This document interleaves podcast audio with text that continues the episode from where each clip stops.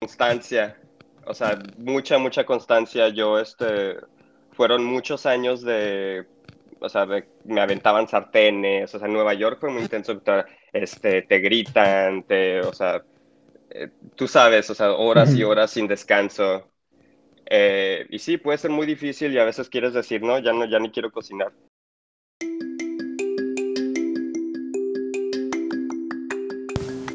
Bienvenidos a 40 y 20. Esto es algo así como un podcast, en donde platicaremos con cocineros, baristas, panaderos, bartenders y uno que otro personaje del escenario de las artes. ¿Y de qué trata este podcast? De comida, siempre de comida, pero también de arte y cultura. Lo que queremos es contraponer, escuchar y conocer a las nuevas generaciones y a las viejas generaciones de la cultura gastronómica. Así que, comenzamos.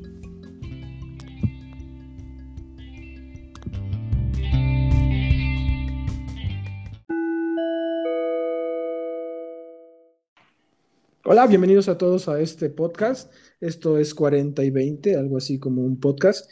Y hoy tenemos un invitado muy especial. Él es Félix Emilio García.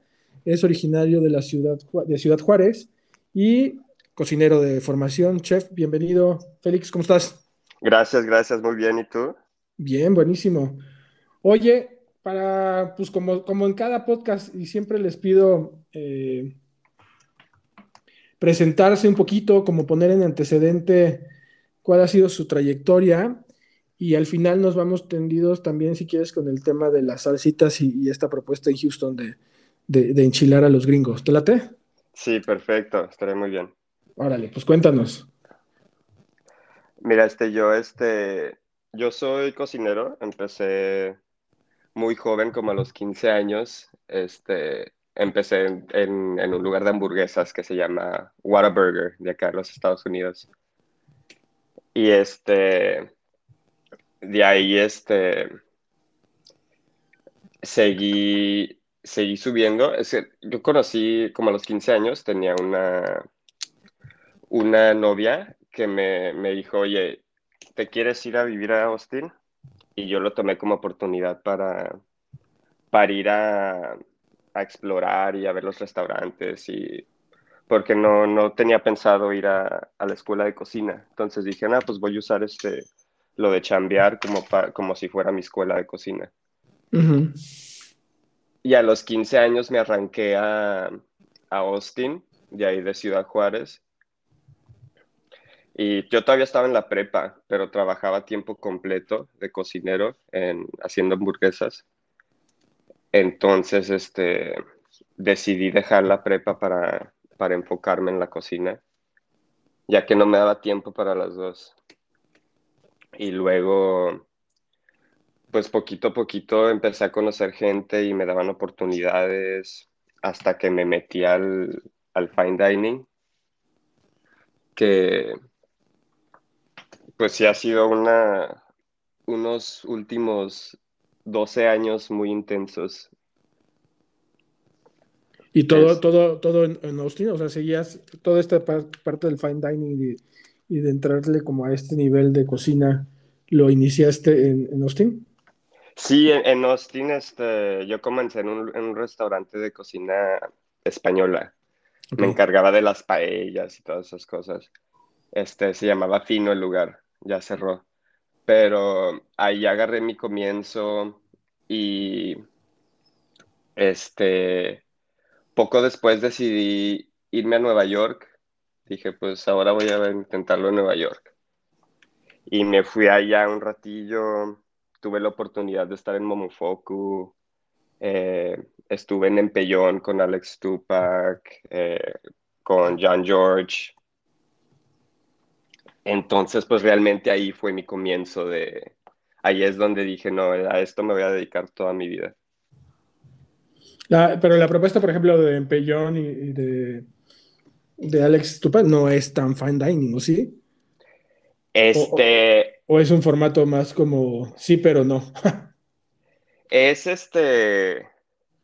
¿Sabes? Es que lo, lo, que tiene, lo que hace Alex Tupac es que tiene así, tiene su concepto de tacos, de taquería, y luego tienes su otro concepto de empellón cocina, que es así, este, si es más, este, más fine dining. ahí tuve la oportunidad de conocer a, a Isabel Cos. Ella era la, la que estaba encargada de repostería en Empellón. Y ella ahora es este, pues está por todos lados, está encargada de, de la repostería en Cosme y todo eso. Increíble. ¿A, cuánto, ¿A, los cuántos años llegas a Nueva York? O sea, de, de esta, en esta línea de tiempo de, de, estar en Austin, entrarle al tema de, de las hamburguesas y luego migrar a, a, Nueva York, ¿a qué edad llegas a Nueva York? A en, cuando llegué a Nueva York ya tenía, acaba de cumplir 18, si recuerdo muy bien.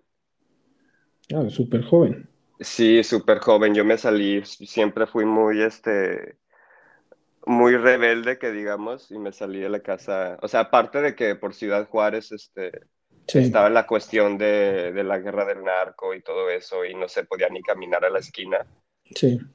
Entonces, pues también otra razón por la que me salí tan joven de ahí. Y llegas a los 18 a Nueva York y entras directo a Empellón. O sea, ese fue tu primer, digamos, eh, lugar de trabajo. No, sabes que en, eh, el primer lugar de trabajo allá fue en, en Momofoku, Noodle Bar. Ok. Y luego en Pellón, este, sabes que en, Pe en Pellón fue nomás, fue, terminó siendo nomás una práctica. Porque yeah. casi no me, casi no me latió. Este, y pues sí, me que, decidí quedarme mejor este en, en Momofoku. Ok. Con los nuros aprendí ahí es donde, donde me enamoré con la cocina coreana y con el ramen y todo eso. Qué increíble. Oye, y después de, de, de Momofoku, ¿qué, ¿a dónde más has estado? De ahí, este... Porque de 18 a cuántos tienes ahorita? 20, ahorita tengo 25. 25, o sea, no es nada, 7 años. Sí, sí. No, de ahí este. Te digo, yo en todo ese trayectorio, yo estaba con, con una chava, o sea, estaba haciendo con una chava, y este, nosotros vivíamos juntos en Nueva York, entonces terminamos y dije, no, pues este, es que Nueva York es una, o sea, el, el DF está intenso, pero Nueva York está mucho más intenso. Entonces sí. dije, no, este, pues yo me regreso a Austin mejor. Ok. Entonces me regresé a Austin y empecé a trabajar de subchef en un restaurante este, que ya no está abierto, pero que se llamaba Nova. Y es el primer lugar donde realmente yo este, estaba así, este, me dejaban poner especiales y sacar platillos, y pues estaba más yo como de encargado. Y ahí no acaba. Eh, yo desde muy joven tuve una obsesión con, con claro, con Puyol y con Enrique Olvera. Uh -huh. Entonces, estando ahí en, en Austin, decidí, no, voy a seguir el sueño, vender todas mis cosas e irme a la Ciudad de México. Ok. Entonces hice eso y conseguí una práctica en Puyol. Y este, pues sí, una oportunidad muy increíble. Era, pues, la Ciudad de México es este, el, para mí el mejor lugar en el mundo. Y... Sí. Lleno de gastronomía y de todo, ¿no? Sí, no, de todo, absolutamente de todo. Eh, pero cuando estaba en lo de, pues seguía en lo de fine dining, conocí a, a Alan y Marifer de Fatboy Moves. Y este, me volví muy buen amigos de ellos, empecé a trabajar con ellos y este, fui parte del equipo del Fatboy, de, yo ayudé a abrir el, con ellos hasta el Fatboy Moves que estaba ahí en, en Yucatán. en Yucatán. creo, que ahora sí. es, creo que ahora es un Orinoco. Ahora están en Tamaulipas, ¿no? Ajá, de hecho, Fatboy Move cerró, desafortunadamente. Sí. Pero sé que viene lo del ramen, entonces estoy súper emocionado por eso. Eh, ¿Y, y, ¿Cuánto tiempo estuviste con ellos, con, con Fatboy? ¿Cómo? ¿Cuánto tiempo estuviste ahí con ellos, con, eh, con Fatboy? Si recuerdo bien, dos años. Sí, fueron, este, fueron dos años, este, y pues sí, fue una experiencia muy padre aprender a hacer kimchi, aprender a hacer, fue un mundo completamente diferente. Y pues hasta el día de hoy son muy buenos amigos y aprecio mucho a Alan y a Marifer. Ellos cierran por el tema de la pandemia, ¿no? Sí, sí, creo que sí. ¿Seguías tú con ellos cuando empezó la pandemia? No, sabes que cuando empezó la pandemia, yo ya estaba acá en, en Houston. En Houston, ajá. Ajá, ya me había regresado acá a Texas. Eh, tenía, quería regresarme a, pues ya sabes, a juntar dinero para, para abrir mi propio proyecto allá en, México. Y pero te, o sea, terminas con Fatboy, la, digamos, el tema laboral y, continúas en México haciendo cosas, o decides ya terminando con Fatboy regresar a, Houston? Sí, después de, de Fatboy ya, sabes que hice el, intento de quedarme allá un tiempo, pero pues que tú sabes que el, sueldo y el pago de los cocineros y los chefs, pues es este... Es complejo, sí. Sí, es muy difícil. Entonces, pues dije, no, voy a venirme un ratillo acá al, al gabacho a juntar poquito y pues sí, a, intentar de abrir. Hacer fortuna. Ajá, exactamente, exactamente. El seguir el sueño americano que le dicen. Oye, te, te, voy a interrumpir porque me gusta mucho como en, este, en estos lugares en los que has estado y en estos espacios, básicamente la propuesta eh, es como muy alternativa, ¿no? O sea, veo Fatboy, veo este, el otro que me, decías, y en realidad, pues estás, estás hablando como de, propuestas muy distintas y entrarle al, tema de Puyol, pues supongo que era como romper un poquito con, con, esta secuencia de cosas que venías estado haciendo, ¿no? Sí, sí, claro. Y este, pues fue, fue, una, fue algo increíble, pero te digo, fue la razón por la que yo no, yo, esta, yo decidí ahí que, que no era el camino que quería seguir. Ok. Definitivamente. Y llegas a Houston a hacer fortuna y ¿qué empiezas haciendo? Llego a Houston a hacer fortuna y empieza la pandemia. ah, no, bueno, entonces ya, llegamos, al año pandémico. Qué mal. Sí, pero pues eso, gracias a eso empezó lo de Salsa Macha Félix, que ya si quieres al rato hablamos más de eso. Sí, claro. Y, y pues sí, este, empezó la pandemia hice varias cosas, empecé a, a, vender, vendí tamales oaxaqueños un ratito, este, burritos estilo Ciudad Juárez, o sea, de todo me las... Me, me las ingeniabas, ajá. Ajá, exactamente. Digo, porque, pero además, Houston, digo, yo, yo he estado en Houston y es una ciudad bastante relajada de cierta forma. No, quiero imaginarme ahora en pandemia y en cuarentena. Era como ciudad fantasma, seguramente, ¿no? Sí, estaba muy loco. O sea, tiene, barrios y, zonas bastante pues, tranquilas. O sea, yo, yo me aventaba caminando horas enteras y, era ver. Digo, yo era el único loco caminando porque todo el mundo andaba en coche. Sí, sí, así este, es. Ajá. Y, y no había tanta población y tanta gente como, pues como vienes acostumbrado de la Ciudad de México y de otras ciudades de Estados Unidos que, que sí están como más abarrotadas, ¿no? No sé, Chicago, este, Los Ángeles. Pero que afortunadamente hay una comunidad muy grande de, de hispanohablantes, ¿no? Y de, y de latinos ahí en, ahí en Houston. Sí, sí, muy, muy grande. Yo, este, afortunadamente vivo en una zona donde puedo ir a comprar, este, quelites o chile morita o cosas así. Si no.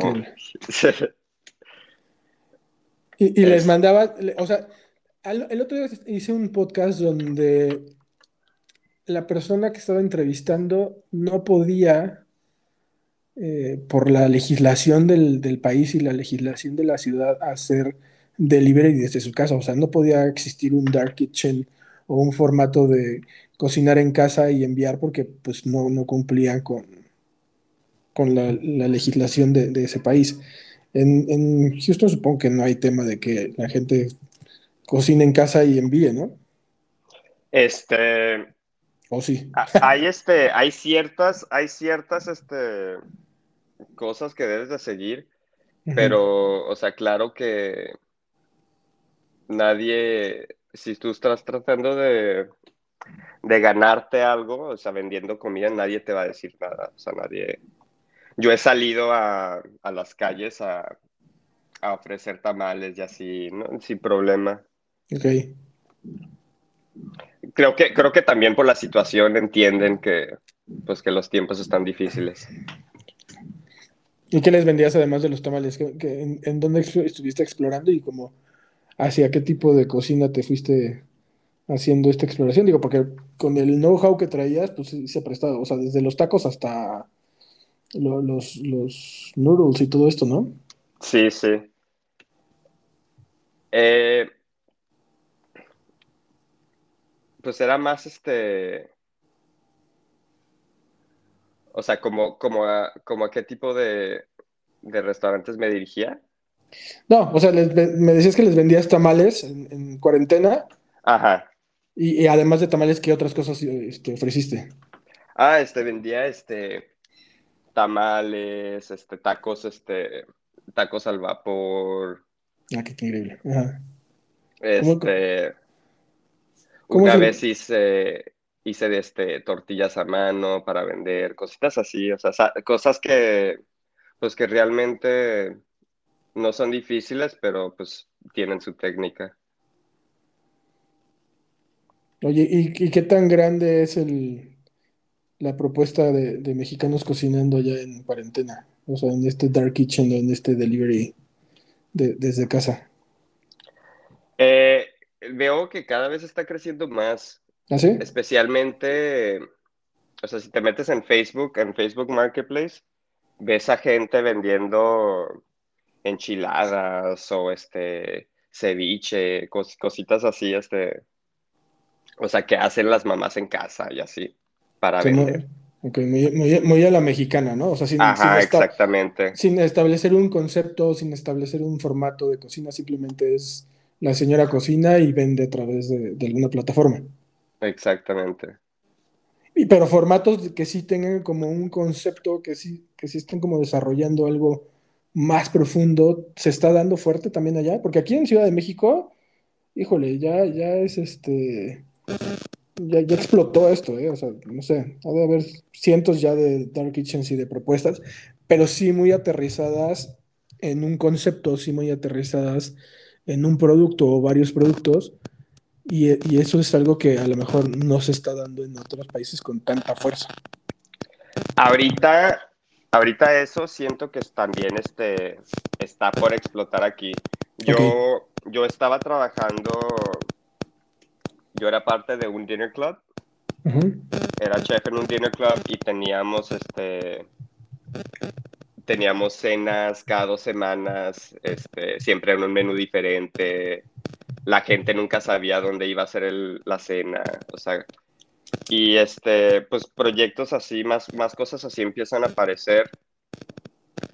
Es exactamente lo que, lo que yo pienso hacer allá en México. Tengo, tengo una idea de hacer un, un dinner club. Ok. que es en lo que estoy trabajando ahorita. Este, espero ya en este verano poder tener el primero. Estaba, hablando con, eh, con el chavo de La Palma, platicando con él, mm, a ver si, este, si también podemos armar algo ahí en Xochimilco, en, en una trajinera.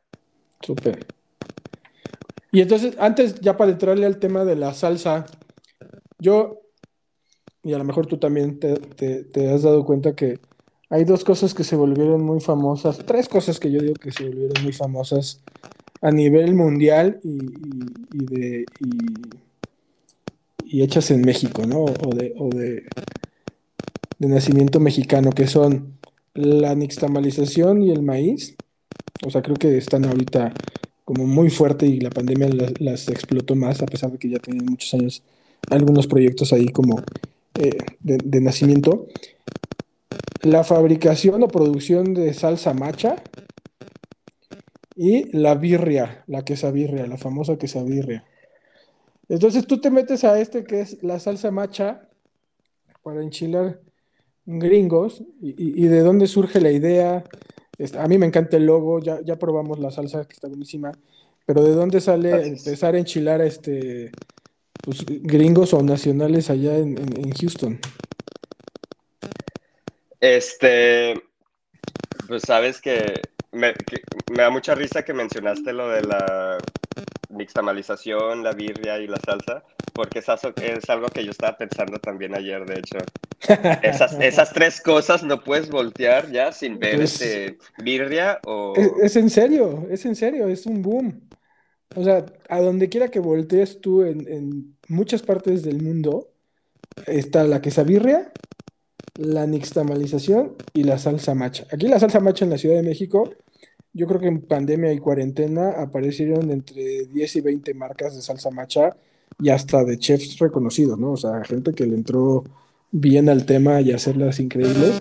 Y pues la nixtamalización, bueno, creo yo que se, volvió un boom. Por ahí decía eh, Lalo, el chef Lalo, que uno de los booms había sido la masa madre y, también la masa madre se volvió como tema de cuarentena y tema de pandemia pero creo que a nivel eh, producto nacional, pues esos tres son los que se volvieron como, como el estandarte ahora, ¿no? Sí, qué loco. Y sí, la salsa macha, o sea, yo decidí irme por ahí y enchilar al mundo porque, pues algo muy especial para mí, la salsa, mi abuelito, desde que yo estaba muy niño, él tuvo una obsesión con chile y con salsas. Entonces, este, pues es algo que nosotros compartíamos. Él me enseñaba a hacer salsas y me platicaba de todos los chiles diferentes.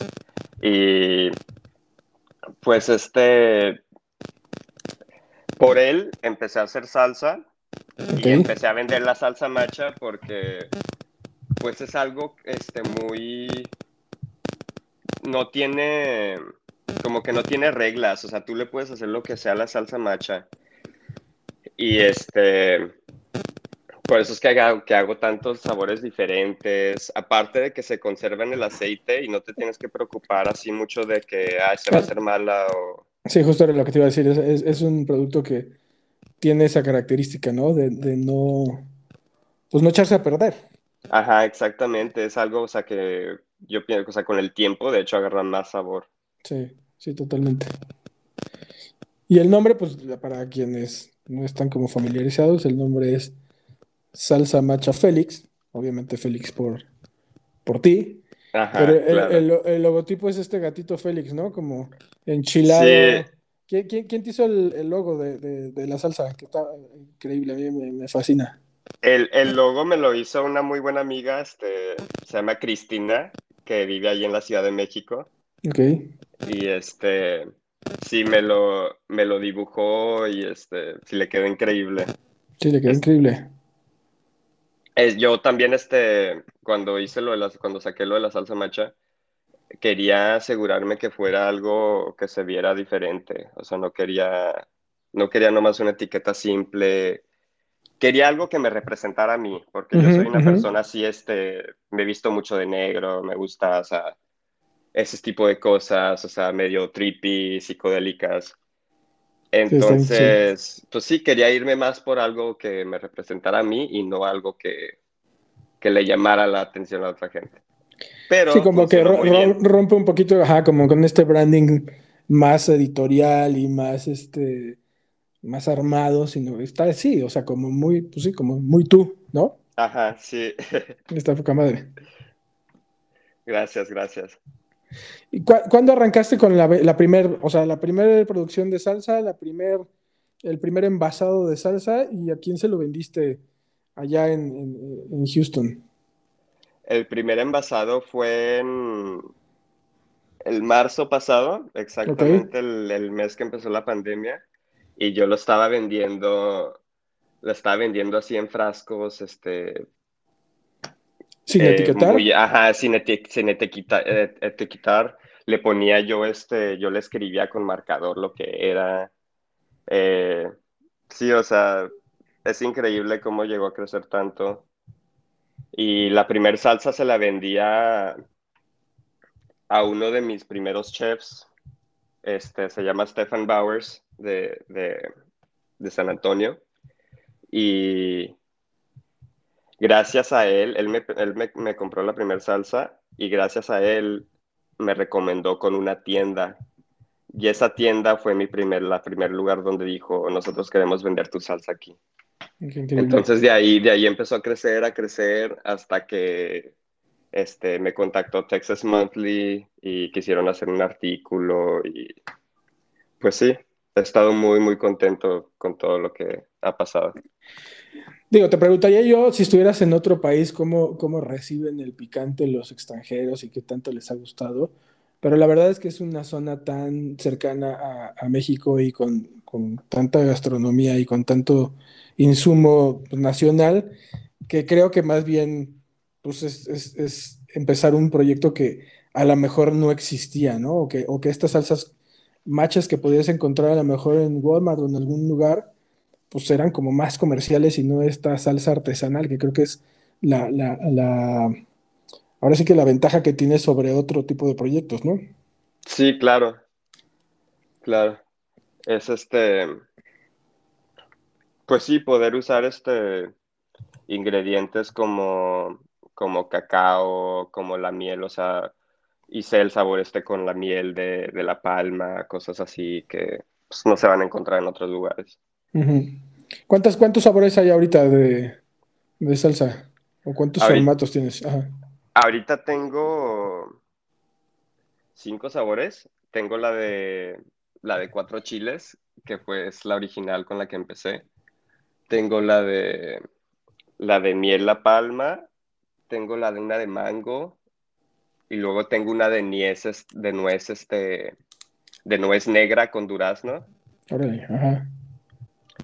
Y estoy por hacer este un, algo nuevo que voy a hacer este, no sé si, si te gusta el, el togarashi, que se, que se usa mucho Mm. para ponerle al arroz y así. Sí, sí, sí, está increíble. Vi que también por Estoy- ahí hab- habías hecho katsup y cosas así, ¿no? Como, Ajá, empecé también, ese es, eh, cuando empecé con el año pasado, empecé con la salsa y luego estaba haciendo chamoy y estaba haciendo katsup, pero decidí mejor enfocarme nomás en lo que, pues en lo que me estaba yendo bien, muy bien y, está interesante lo del sharashi, ¿eh? ajá. Y... Eh, eh, es, es- es una salsa compleja de producir.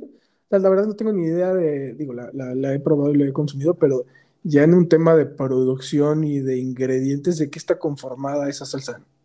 Digo, para quienes no saben igual que yo, que mm, por alguien nos ilustre. La, la, la katsup. No, la, la salsa oriental. Ah, perdón, perdón. Este, pues que hay, hay, hay, este, hay diferentes tipos, pero pues casi la mayoría del tiempo soya, este, lo que es este, eh, vinagre, vinagre de arroz, este jarabe de maíz, Ok. eh, O sea, es más, ¿no, ¿lleva chiles? ¿Lleva algún tipo de chile? Sí, lleva. O sea, la que, la que voy a hacer yo, yo voy a hacer este. Ajá. Yo estoy a punto de sacar lo que es Togarashi, Ajá. que es más bien como un este. Es este, una, un, un mix de especies. Ok.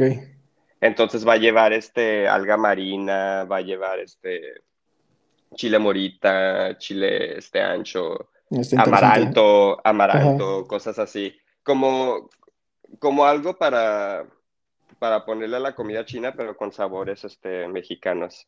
Está bueno, está interesante eso, ¿eh? Sí, espero este, este próximo mes que, o en un par de semanas que voy a andar allá en la Ciudad de México, te voy a llevar para que la pruebes. Oye, ¿y, entonces, ¿y hacia dónde va, hacia dónde vas con, con la salsa y hacia dónde vas con el, con este proyecto en Ciudad de México? ¿Piensas traerte las salsas para acá, para Ciudad de México y encontrar puntos de venta? eh, ¿piensas estar acá ya de fijo con, tu proyecto que vas a, desarrollar o cuál es el plan para Félix a corto plazo? Ahorita, son muchos planes, pero siempre es difícil hacer todo. Yo ahorita quiero, sí quiero sacar al mercado allá en, México la salsa. Este, quiero empezar a enfocarme más allá, porque como te decía, al final del día es, este, pues es, la, la ciudad que amo. Entonces estoy tratando de, de vender salsa allá y, y yo creo para el verano poder organizar este, lo que te decía del Dinner Club. Este, ya estoy, este, estoy platicando así. Creo que el primero va a ser en una, en una taquería. Ah, está bueno. Y este... ¿Cuál, es el concepto de ese proyecto? ¿Lo puedes, ¿Lo puedes compartir? O sea, ¿cuál es como... Sí, sí, claro. La, idea del Dinner Club. La idea del Dinner Club es este... O sea, hacer cenas este, una vez cada dos semanas y son cenas, este, por ejemplo, 12 personas, 12 asientos. Y menú de 7, 8 tiempos.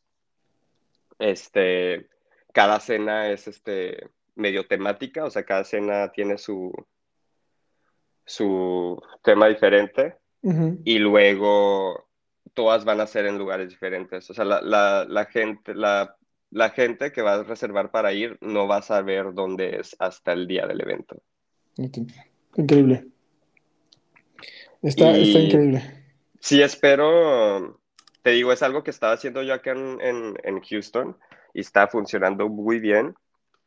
Hace, pues es que por, ahorita por la, por la pandemia y todo eso, la gente realmente busca una experiencia diferente. Sí. Y cuando les das algo así, claro, con todo con a sana distancia y todo con, este, cuidadosamente, como que se les olvida, o sea, que están en plena pandemia y este... Se distraen. sí, justo ese, formato de, cenas o de experiencias, tal vez este, este formato también como de los pop-ups, eh, ya, ya, estaba como muy presente, o, por lo menos yo, yo lo tengo muy presente desde hace un par de años, y ahora con la pandemia creo que se ha enfatizado más, pero hay algo que me parece increíble de, ese, de esos formatos y, siempre les pregunto a los cocineros y les pregunto a los chefs si lo vibran de esa misma forma en la que yo lo percibo. Eh, muchos de los que están ahora en ese formato han pertenecido a restaurantes más grandes y a formatos más tradicionales de cocina y de cocineros y de todo esto. Y en el momento en que te pasas a este formato de pop-up o de experiencia en un grupo de 12 personas como muy cercano al comensal y, en el que compartes un momento, eh, ¿Cómo lo viven ustedes? Yo lo veo como algo, o sea, como un regalo, cabrón. O sea, que realmente te puedas acercar de esa forma y, disfrutar el momento de, del acto de, alimentar al otro desde todo el proceso, ¿no? Sí, es... ¿Cómo, lo, viven ustedes en, ese sentido? O sea, sí, es realmente algo que, que, valoran y que aprecian más que el estar en una cocina 12 horas, este, donde ni siquiera alcanzas a lo mejor a, tener algún tipo de contacto con el comensal y no hay como este, pues como este cruce de información, de ideas y, a lo mejor de ustedes con, los comensales, ¿no? Sí, no, este, es, es algo de lo más hermoso que he vivido yo como, como cocinero, como chef. Eh, yo cuando hice mi primer cena así, me di cuenta que, o sea, cocinar se trata de eso, este, de, o sea, no hay como, no hay como ver a la persona sonreír y casi querer abrazarte por algo que le cocinaste, ¿sabes? Sí. Eh, sí, es, es muy bonito, no, no, este, creo que no regresaría a trabajar a, a un restaurante 12 horas, este, que te griten y este, todo en chinga todo el día. Después de, de 10 años de eso y luego descubrir las cenas de pop-ups, es como, wow. Sí, es un formato que está increíble.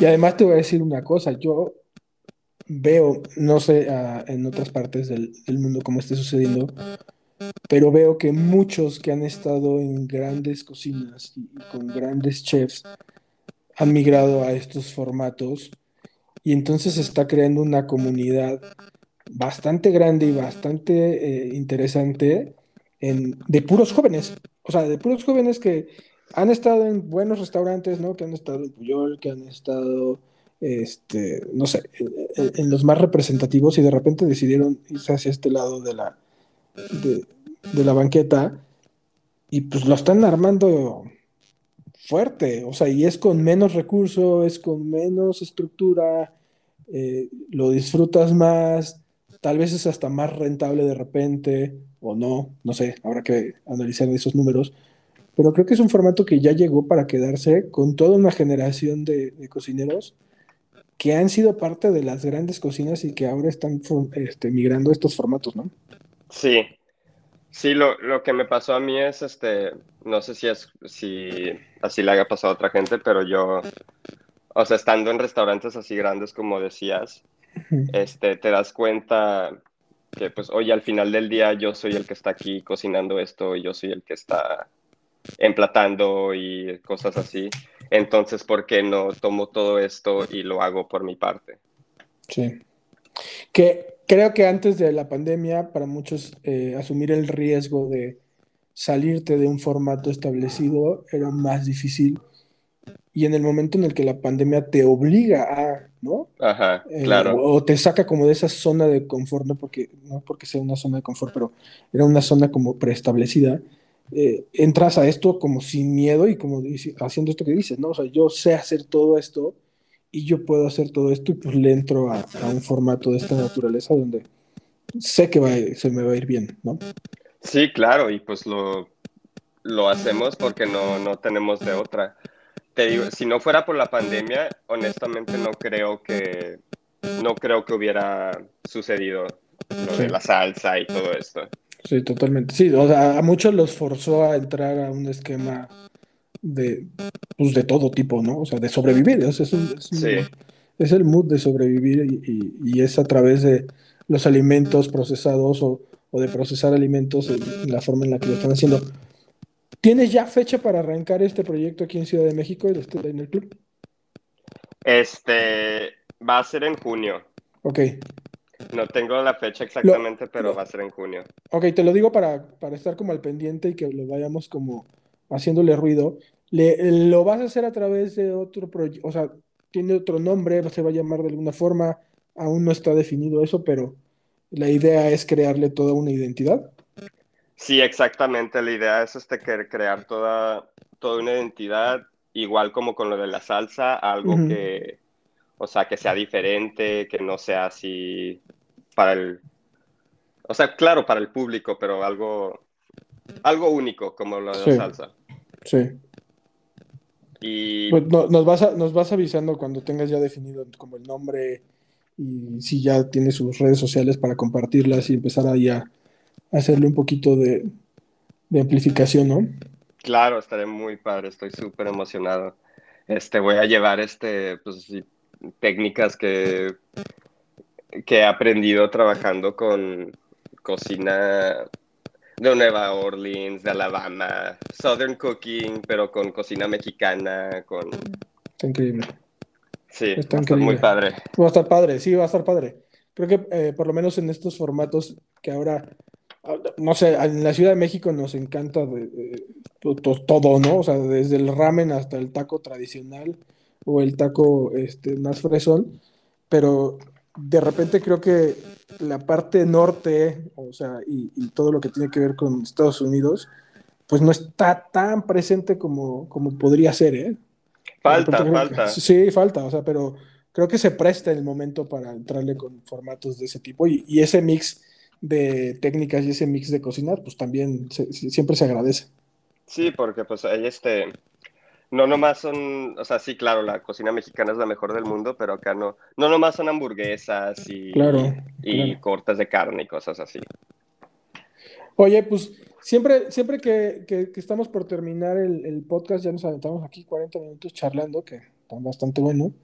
les pido yo que les hagan una, les den un consejo, ¿no? A, las personas que nos están escuchando. Creo que el mayor consejo siempre es escuchar las historias de todos y ese valor que tiene la historia de cada individuo es lo que es el mayor consejo que creo que dan de forma eh, nata. Pero también les pedimos siempre ese, consejo como para pues aquel chavo que está ahorita metido a lo mejor en una cocina con ese temor de, lanzarse a hacer algo distinto, o no, o simplemente seguir avanzando en, la cocina en la que se encuentra y llegar a, su objetivo, ¿no? Pero ¿cuál, es, ¿cuál sería ese consejo que les darías, mi, mi buen Félix? Yo, el consejo, o sea, se puede escuchar cliché, pero constancia o sea, mucha, mucha constancia. Yo, este, fueron muchos años de, o sea, me aventaban sartenes, o sea, en Nueva York fue muy intenso, este, te gritan, te, o sea, eh, tú sabes, o sea, horas y horas sin descanso. Eh, y sí, puede ser muy difícil y a veces quieres decir, no, ya no, ya ni quiero cocinar. Pero no, la constancia, este, y seguir haciéndolo, porque si eres bueno y si eres apasionado en algo, o sea, a fuerzas te va a salir. Claro, y, dedicarle toda la energía y, la fuerza a eso que quieres lograr, ¿no? Y sí, no, o sea, no tener miedo a salir a, por tu propio camino, porque pues al final del día, o sea, todos somos talentosos, todos podemos. También como, o sea, Enrique Olvera, también este, el chef Lalo, o sea, todos empezamos como nosotros. Increíble. Pues qué, qué gustazo haber platicado contigo. Espero de verdad ahora pronto verte para, para seguir aquí armando cositas y, conocer este nuevo proyecto y ver cómo, cómo va mutando todo el proyecto de, de las salsas. Este, probar el torashi y todo lo que, lo que vayas a hacer. Sí, pues, gracias ha, sido un gustazo platicar contigo y, para quienes nos están escuchando y para quienes escuchen este podcast, les vamos a dejar aquí las redes sociales de, La Salsa y de, Félix para que si le quieren entrar también a, sus proyectos, pues ahí está, ¿no? Va, que se, ya estamos, animen de una vez. Estamos en contacto para, para, todos los proyectos y este, pues sí, muchas gracias. Siempre había querido hacer algo así como este podcast. Entonces te lo agradezco. Espero en el pues, futuro poder hacer otra cosa. Claro que sí, no. Yo también, de pasadita lo digo, para quienes nos están escuchando, todos los que han participado en el podcast, pues esta primera intervención de contar sus historias es como, como ese primer momento en, lo que va a ser este podcast y ya los estaremos buscando a cada uno de ustedes para otro, ya con temas muy específicos y con, y con charlas un poquito más, más profundas en el tema de la gastronomía y de lo que sucede en las cocinas y, y todo este rollo. Pero bueno, primero siempre hay que tener como esta presentación de quiénes son y qué están haciendo y luego ya nos vamos tendidos. Te, agradezco mucho, Félix. No, te agradezco a ti. Este, espero que tengas un buen día, buena semana. Saludos a todos. Listo. Te mando un gran abrazo. Gracias a todos por escucharnos. Yo soy Alex y hasta la próxima.